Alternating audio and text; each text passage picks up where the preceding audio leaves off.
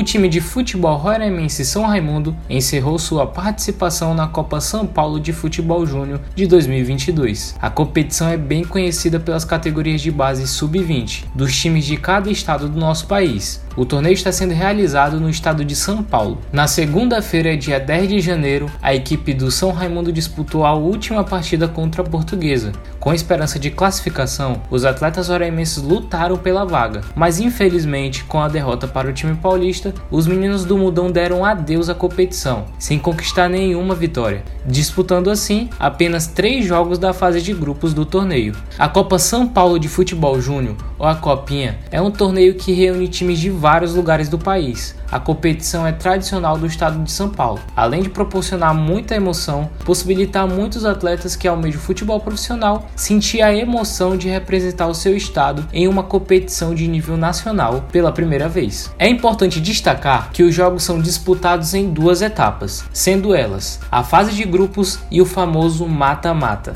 que consiste em jogos únicos, onde o time vencedor avança para a próxima fase. E é assim que termina mais uma edição do Rádio Jornal Cacos. Para você que curtiu e quiser mais informações, é só seguir a gente nas redes sociais e aqui no Spotify. Obrigado pela atenção e até a próxima.